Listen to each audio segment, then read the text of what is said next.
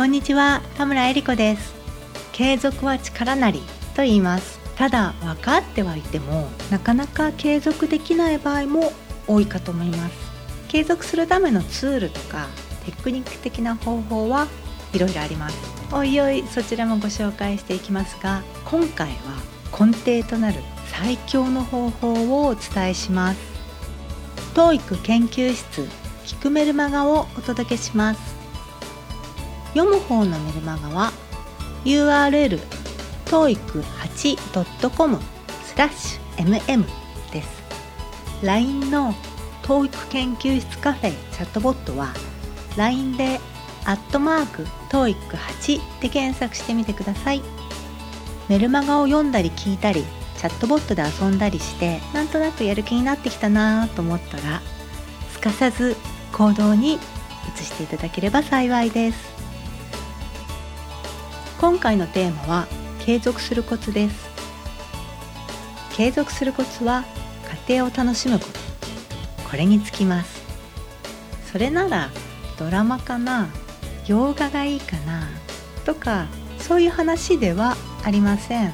もちろん長期的にはそれもありですが例えば短期集中で TOEIC 対策を頑張りたい時そのような TOEIC に集中する時期は TOEIC 対策の勉強自体を丸ごとまるっと楽しめると強いです。どうやって TOEIC 対策の勉強を楽しむの？と思われるかもしれません。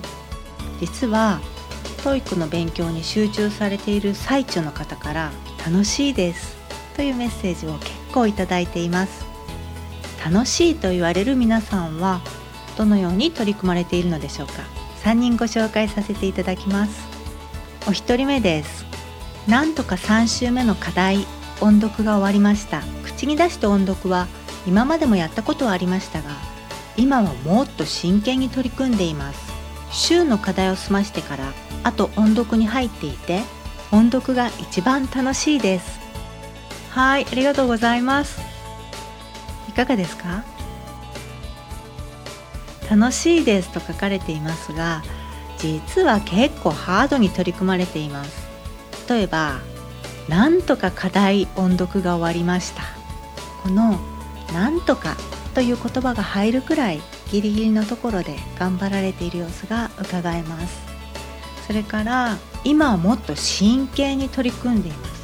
もう真剣に取り組まれているわけです。ですから決してゆるゆると楽に進めているわけではありません。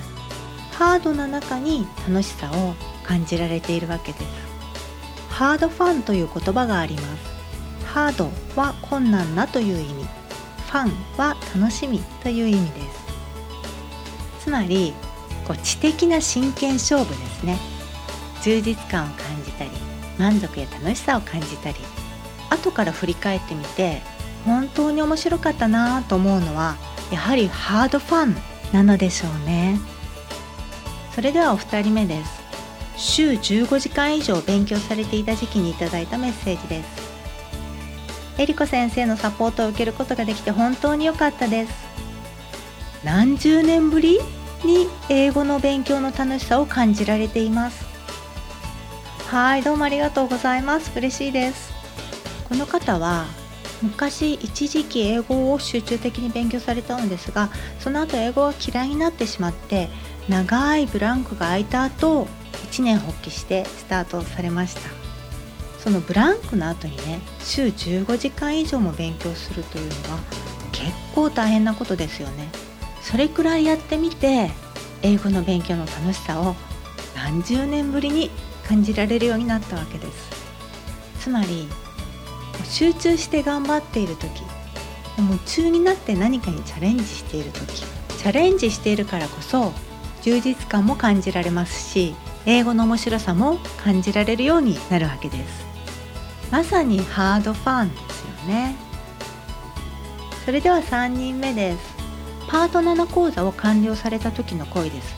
パート7講座は公式問題集がサブテキストなのですが1冊だけでも公式問題集の中には結構たくさんパート7の文章が入ってますよね。この方は4冊の公式問題集に並行して取り組まれました。講座が完了した時にいただいたメッセージです。終わってみると大変な時もありましたが楽しかったというのが一番の感想です。はいありがとうございます。